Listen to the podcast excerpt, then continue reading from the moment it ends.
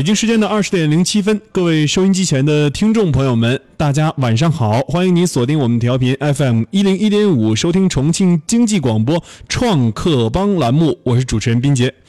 那么本周呢，我们将会还是老规矩，一三五邀请创业者做客直播间，分享他们的创业经验、创业项目。那周二、周四呢，我们会邀请这个投资人哈来直播间做客。一起开启创变三人行，我们经济广播的特约评论员也是哈，为大家提供很多很多创业方面的点子。那今天要跟大家说的这个话题啊，跟您介绍一下。都说这个共享的东西越来越多，这次啊，轮到了共享睡觉啊、睡眠的地方。在这间十平米的一个呃小小的地方哈，放上几张床啊，这样一个占地面积，容纳几个呃这种玻璃的房子啊，或者是其他材质做的房子啊，挂上那种比如扫码开门啊，或者是这种啊小程序开门啊、微信开门啊，各种各样的这种方式，自动计费、在线预约、电子支付这几个名词，以及出现在这个万物共享的时代里面哈，似乎。这个十平米的小地方也不那么平凡了。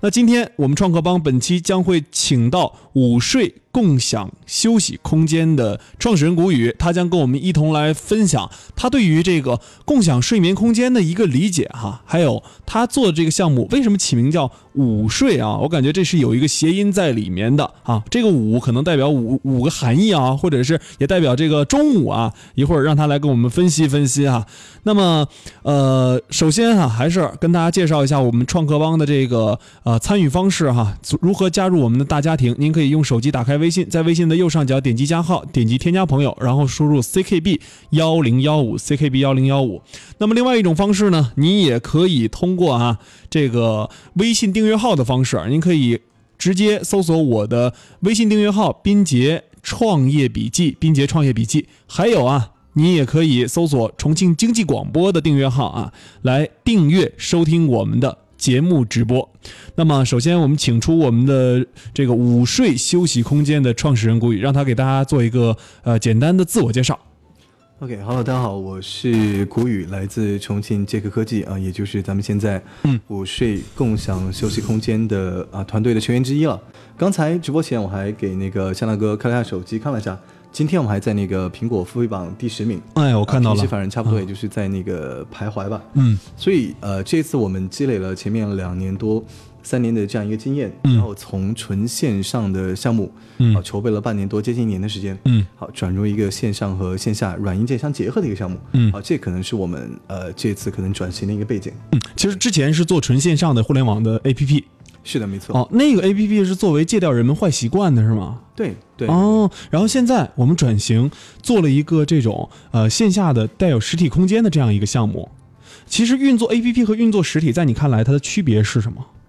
嗯，其实对我们来讲，呃，挑战其实真的挺大的。嗯，呃，虽然现在可能我们只在呃重庆和北京各有一个试点儿，嗯，呃，但我们已经逐步感受到，可能你做线下项目，它不同的那种整个逻辑都不一样。嗯，呃，比如说原来我们做线上，可能拼的是你产品的设计，嗯，啊，拼的是你的推广，然后你怎么去运营这个社区，然后抓住核心的用户，嗯，可是到了线下之后，呃，你的开发也好，你的技术也好，它就变成了一个入场券儿，嗯，啊，只要我有一个基础的技术能力，能解决那些。刚性的问题，嗯，好，剩下的就是你不断的去扩张规模，不断的去拼你呃拼你拼量赢的能力，然后能不能把成本压缩下来，哦，还有渠道拓展，就完全其实差差很多，难度可以说呃八十到一百倍不夸张。两条路哈，两条路线模式哈不太一样。哎，那说到这个共享睡眠舱啊，其实在之前哈，北京也有过这个共享睡眠舱，享睡空间，享睡空间。哦，但是他们好像是因为，哎，共享里面这个相关的管理部门的这个资质好像没有下来，然后最后被迫就是关停了。嗯嗯。啊，我不知道你了解了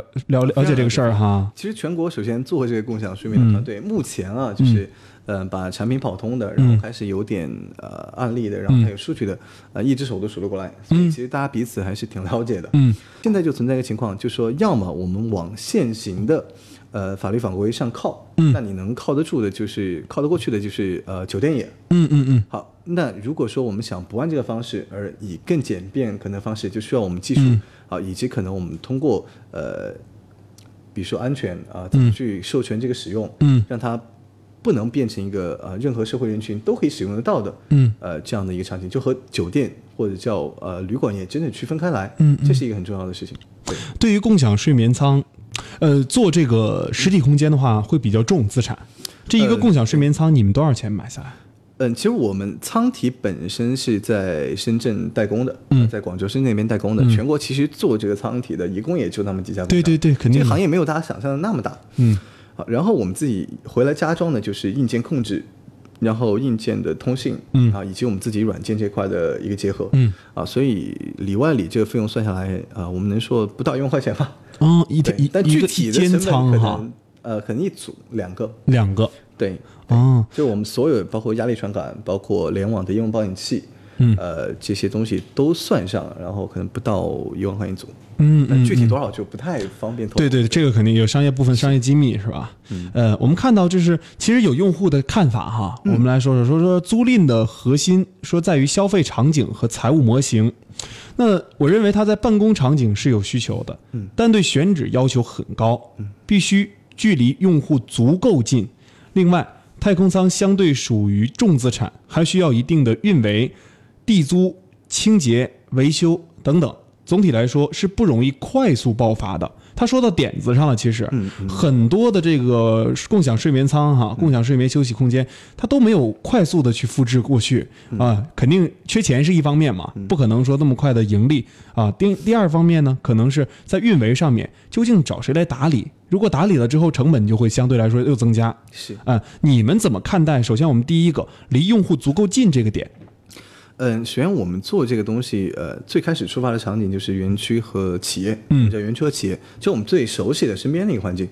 好，当时我们提出了一个概念，就是说让想午休的人一分钟可以入睡，一分钟可以回到工作岗位上。嗯嗯这个其实就讲的是近这个事情。嗯对，嗯，基本上一旦呃这个共享休息空间离开这栋楼，其实它对呃我们的目标人群来讲吸引力就直线下降了。嗯嗯就至少你得在一栋楼里边儿。嗯好，所以这样他才会有有动力过来去说休息啊，觉得它是一个真的方便的东西。嗯嗯。啊，目前我们的确也做到了，呃，我们整个服务流程的话，真的是可以做到甚至三十秒，大家可以抓上一套一次性的用品，然后就可以进仓进仓开始睡。嗯。好，所以从近的角度来讲，还蛮好解决的，而且呃，我们前期会会做一些筛选，嗯，就一定是它有相对独立的安静的场景，嗯嗯。啊，一个场地给我们，我们进去进场啊，这样我们才能合作。嗯。对，另外就是说，这个睡眠舱我放在这个写字楼里面嘛，啊，我的整个的一个场地租金、清洁、维修这一块儿，嗯，其实这就是说，呃，市场有那么大，全国二十万栋写字楼，嗯，呃，我们一定挑好做的做。前期，因为现在这个市场几乎是个空白，嗯呃，所以首先要收我们租金，我们就不做了。嗯嗯呃，然而有很多，不管是园区也好，呃，孵化器也好，或者是呃，甚至企业也好，嗯，呃，它作为一个福利的东西引入，其实是大家一个双赢的，嗯。啊，所以我们呃进场的方式不会以租金的方式来做，嗯。呃，这样可能是一个合作的基础。嗯。就打个比方，可能你把啊、一线的城市、一二线城市你能做的啊二十万栋只剩十万栋，嗯。在这十万栋里面，可能我们前期挑个一千栋来做的话，其实不太存在进场租金的问题。啊、呃但是。呃，这个不同的地方它条件不一样，比如说有的地方它可以承诺啊、你先收回你这个固定投入的成本，完了之后大家做一个分成，嗯啊，有的它就会需要你做一些分成，嗯对，，那分润是吧？哎，就就不太一样。其实，呃，嗯可能这个项目跟大家想象的有一点非常不同的是，其实它是一个。呃，场景相对独立的一个东西，嗯啊，不是说你所有的园区、所有的写字楼，大家都是一模一样的一个标准化的东西，嗯嗯而呃，随后我会讲到，可能我们对不同场景怎么看的。呃，现在我们遇到的是呃，不管企业、园区、写字楼，甚至商业地产啊、到交通枢纽，每一个场景就是一个完全不同的合作方式。嗯嗯，所以这也可能是它以后会逐渐形成门槛的一个地方。你觉得它这个应用场景都有哪些？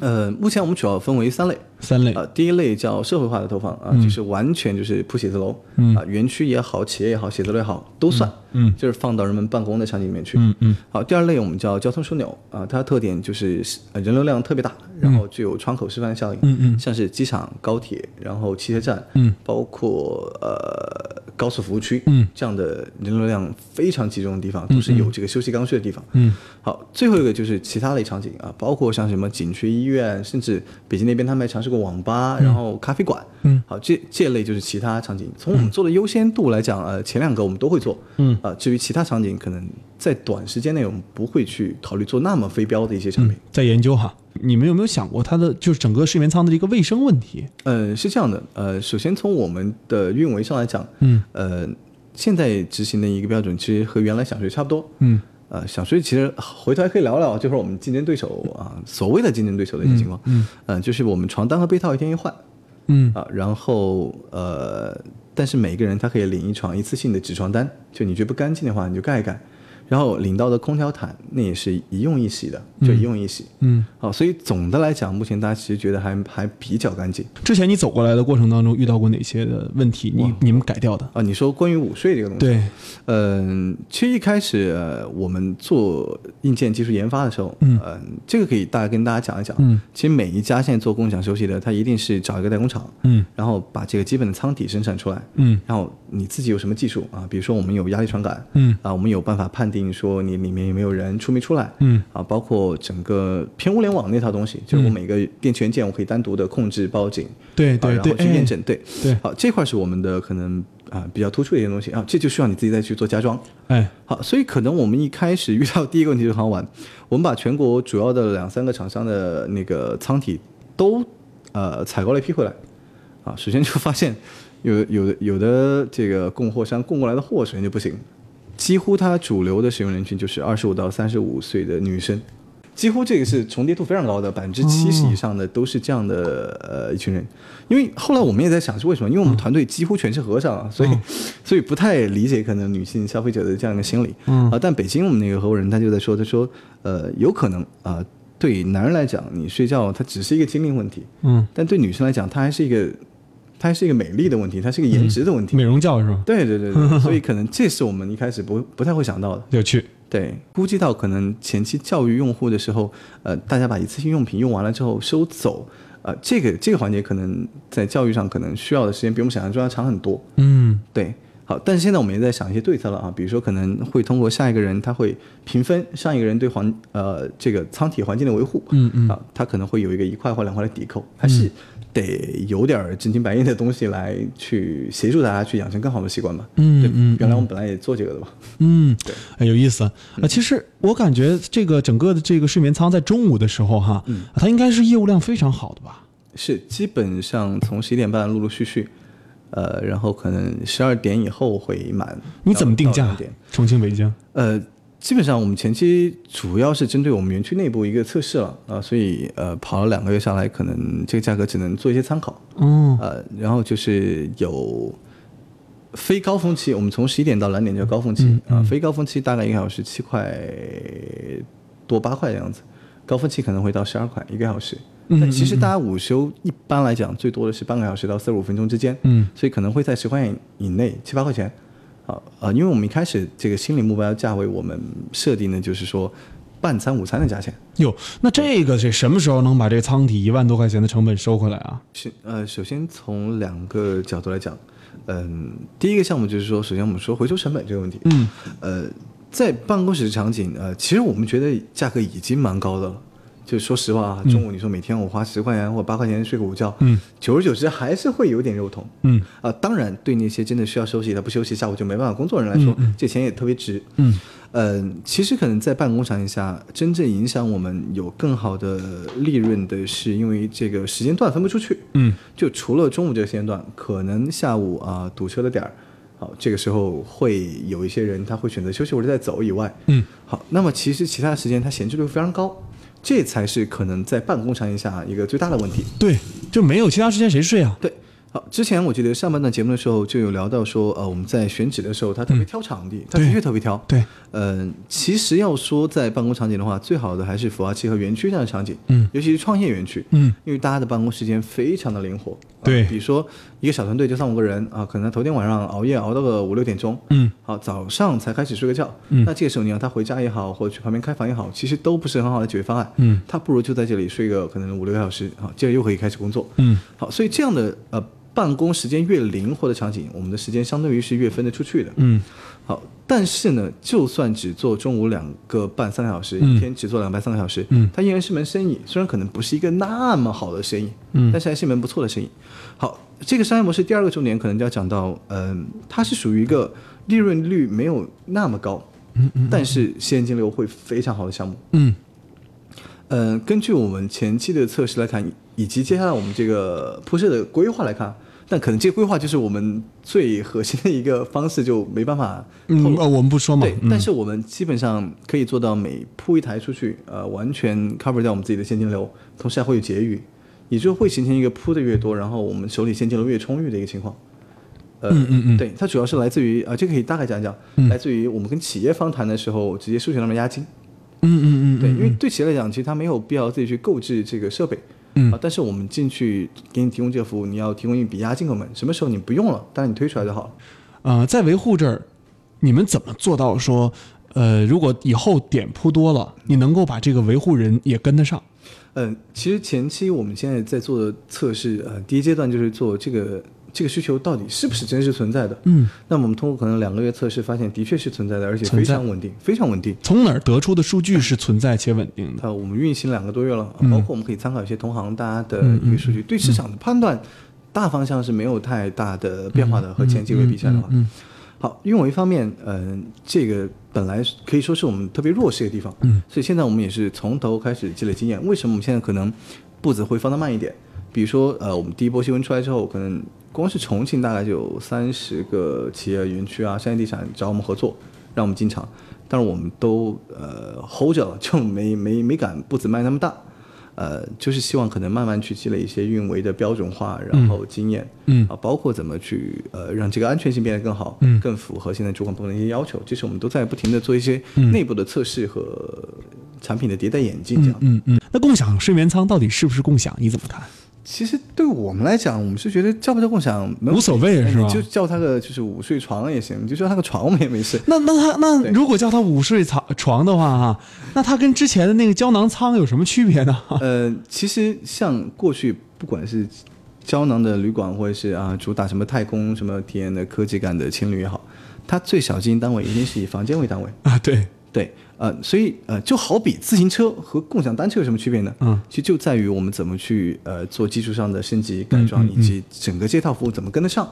这是它可能最大的区别。其实东西还是那个东西。哎，好，另外一个说回共享这个事情，其实共享共享说穿了就是一个租赁嘛，就是分时段租赁。嗯所以呃，我们不会太看重所谓概念的东西，好，只是说可能刚刚出来的时候，可能借用一点点这样的呃比较实心的名词，会让大家更快的去认识这个东西。明白了。我其实我觉得这个舱体其实有蛮多玩的东西的。嗯啊，这舱体里面可能以后会有一些技术革新。对，你看这个，这这想想啊，这里面爱听音乐的人，如果午睡的时候来首来几首班德瑞的钢琴曲、嗯啊，这种听起来睡着了舒多舒服对，啊！您说到这个，最近我们正在做一个也是智能中控的扬声器，嗯啊，然后我们就希望能够播放。有的人他睡觉的时候喜欢，我自己啊比较喜欢听点儿雨声和风声，嗯包括打点儿小雷啊。对对对特别是那个滴答滴答打在屋檐上那个声音。嗯嗯啊，然后有的人他可能会听下，哎，像这种轻音乐也好，嗯钢琴曲也好，包括古典音乐也好，嗯啊，我们就会最近在做这块的测试啊，怎么去控制音量，你不干扰到旁边的休息者的同时啊，他自己又能很舒服。这个隔音对能做到多好？其实呃，隔音可以说是这个产品，我个人认为短期和中期内都是一个比较大的问题吧。嗯嗯，它的原因在于这个地方，就是说你这么小个舱体，我要做到非常高程度的隔音，就是要做到相当程度的密封。贵，呃，贵成本是一方面，直线上升还有一方面就是安全的问题。嗯就你想，如果你完全听不到外界声音，说明你这个空气是绝不流通的。嗯那你只有管道进风。那其实我们觉得这个有违我们觉得安全第一的初衷。嗯好，所以我们尽量就是在现场去设计的时候，去选取相对独立的、安静的环境。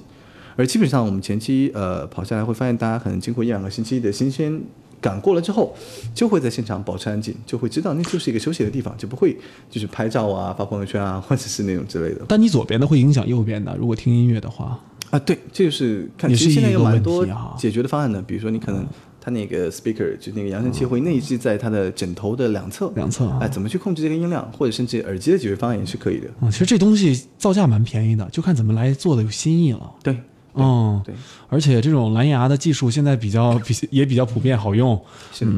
然后第二个就是在于，其实它的壁垒建立在每个场景你能做到多深入的服务。我讲个简单的例子啊，可能你在呃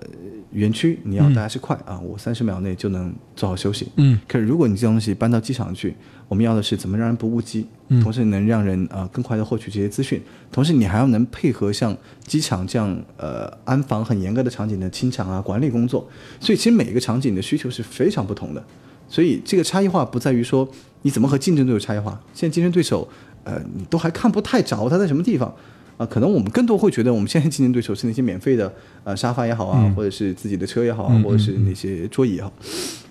好，最后还有一个竞争壁垒，就在于呃，刚才说到的打价格战这个事情，其实我们是不太担心的，因为呃，比如说我们用共享单车来打个比方，嗯，呃，像共享休息空间这样的东西，它是对渠道排他性非常强的一个东西，就你很难想象一栋楼里面，我第一家进来之后。啊，你第二家再财大气粗，你说我给你提供五百张床，就放你一栋楼里面，你也没地儿给他放啊。嗯，所以呃，它一定会是一种排他性的方式来合作。嗯嗯，好，至于价格，其实大家有的赚就行了，也不会在这个阶段，大家都会一起来把这个市场先培育起来，而不是说可能去挤挤垮竞争对手。啊，我觉得刚才你认识到那一点挺好的啊，就是在机场，它可能更大的作用说，别提醒把别把旅客的飞机误了哈，有可能说还会带自带闹钟的那种，对。啊，您的航班啊正在登机是吧？信息这个对对。锁定啊，哎，这个挺有意思的，就有点像这个机场头等舱这个叫叫你的服务哈。那么另外呢，就是说，比如说安在高速公路的休息休息室里面了，那这个就是给司机休息的一个公一个睡眠舱。那这块儿可能会植入一些，比如说电视剧啊啊、电影啊，大家可以拿一个拿一个这种锁定进去的 pad 或者什么的可以看啊，是吧？甚至包括是它可能啊、比如说像我们货运、客运，它可能有时候有时候要求强制休息的，好，你怎么和这个环节去做结合，真正的做到可能呃加强社会交通安全的一些东西，它每一个场景就是真的需要你花很多功夫去深入。啊，我们说这个其他的项目啊，就是像你现在做这个共享的一个睡眠舱哈，是啊，它未来啊，未来你怎么看待？就是比如说，我们今天看它其实是是真需求还是伪需求，还需要时间去验证啊当然当然啊，不能说说那么太死啊。但是它的未来，你认为是肯定是真需求了啊？但通过这个真需求能反映出来的，你对它的关注的点在什么地方？或者说，你对这个共享呃睡眠舱它未来的前景是怎么看？嗯，首先我先讲讲真需求和伪需求的问题。嗯嗯，这个需求的真伪，它其实很多很大程度上决定于你可能做到哪个阶段。我就打个比方，你共享单车，你坐在北京它是真需求，坐在成都是真需求，但你坐重庆它可能就是伪需求。对，对，好，可能我们这项目它可能好就好在呢，呃，其实睡觉这个事情总体来讲，全国差异没那么大，嗯，反而是可能季节性上会有点差异，就夏天大家瞌睡啊，冬天大家倍儿精神，嗯，呃，但总的来讲，我们会通过啊、呃比如说你投放比例的控制，然后你区域内呃密集程度的控制，去不断的去寻找寻找一个最优的或者几个最优的组合，去应对几个不同的场景，嗯，好，然后呃，至少我们认为在三年到五年，这个空间是足够大家放开手要干，都不会就是大家把伪需求当成真需求来做。嗯，对，嗯，呃，我我我有一个就是小疑问哈，就比如夏天的时候，那个睡眠舱里面的空气，哎它是空调是抽进来的，还是睡眠舱自带睡眠舱自带的？首先，我们的解决方案是可以给每个舱单独配空调，呃，但是这不是一个特别好的解决方案。嗯啊、最好是要求场地是有空调的。那原因有两个，一个在于呃，你再小的空调机，就算你用的再好，那我们也不可能用到那种可能几千块钱一台的，那个可能比舱还贵了。嗯，呃，所以它的噪音可能是一个问题，就这种带电机的这样的一些电器的话。好，第二就在于呃，如果说它环境里面是有温度的控制的话，嗯，其实我们四组风扇啊、呃包括抽风机可以做到内外温差不超过一度。嗯，对，所以其实这个夏天过来大家觉得还行。嗯，OK，那今天啊，我们由于时间的关系，就跟谷雨聊到这儿哈，嘞也是非常感谢呃我们的赛博乐这边给我们推荐的嘉宾，午睡共享睡眠舱的创始人谷雨做客到重庆经济广播的创客帮，跟我们一同分享了他的创业经验和他对于项目的理解。那今天非常感谢你跟我们收音机前的听众朋友们说一声再见吧。没有，也非常感谢有这样的机会跟大家做一个分享，谢谢。好的，那么我们明天同一时间再会。